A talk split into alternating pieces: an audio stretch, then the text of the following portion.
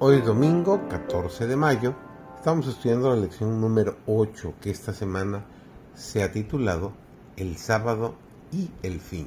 Su servidor David González y nuestro título para hoy domingo es El juicio, la creación y la responsabilidad. El apóstol Pablo dijo en Romanos 1.14 a griegos y a no griegos, a sabios y a no sabios soy deudor.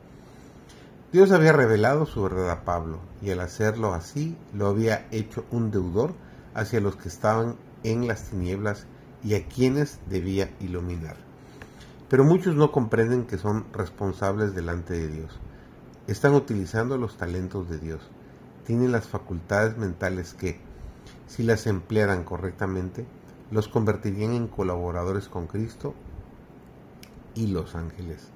Muchas almas podrían salvarse mediante sus esfuerzos, para brillar como estrellas en su corona de gozo, pero manifiestan indiferencia hacia todo esto.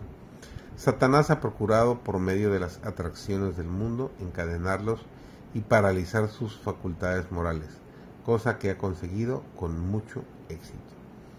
Por cuantiosas o reducidas que sean las posesiones de una persona, ésta debe recordar que las ha recibido tan solo en calidad de depósito. Debe rendir cuenta a Dios de su fuerza, habilidad, tiempo, talento, oportunidades y recursos. Esto constituye una obra individual. Dios nos da para que seamos como Él generosos, nobles y benevolentes al compartir lo que tenemos con otros. Los que olvidan su misión divina procuran tan solo ahorrar o gastar para complacer el orgullo o el egoísmo. Y estos pueden ser que disfruten de los placeres de este mundo, pero ante la vista de Dios, estimados en base a sus realizaciones espirituales, son desventurados, miserables, pobres, ciegos y desnudos. Dios ha permitido a su Hijo que nos confiera su gracia y poder a los seres humanos para que todos podamos vencer en el nombre de Cristo.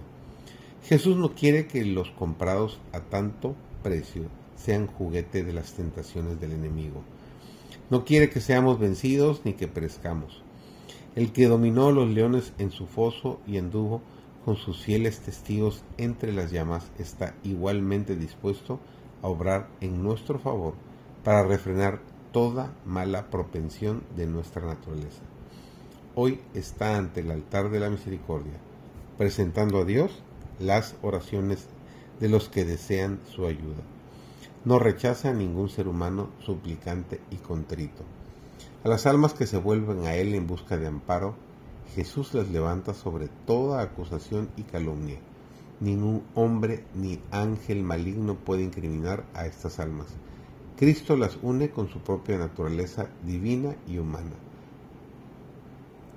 En el conflicto con los agentes satánicos hay momentos decisivos que determinan la victoria, ya sea del lado de Dios o del lado del príncipe de este mundo. Si los que están empeñados en la lucha no están bien despiertos, ni son fervientes, ni vigilantes, ni oran por sabiduría, ni velan en oración, Satanás resulta vencedor, cuando podría haber sido derrotado por los ejércitos del Señor los fieles centinelas de Dios no deben dar ninguna ventaja a los poderes del mal. El que quiera vencer debe aferrarse bien de Cristo. No debe mirar hacia atrás, sino mantener la vista siempre hacia arriba. Que esa sea tu meta. Mirar con tu vista siempre hacia arriba.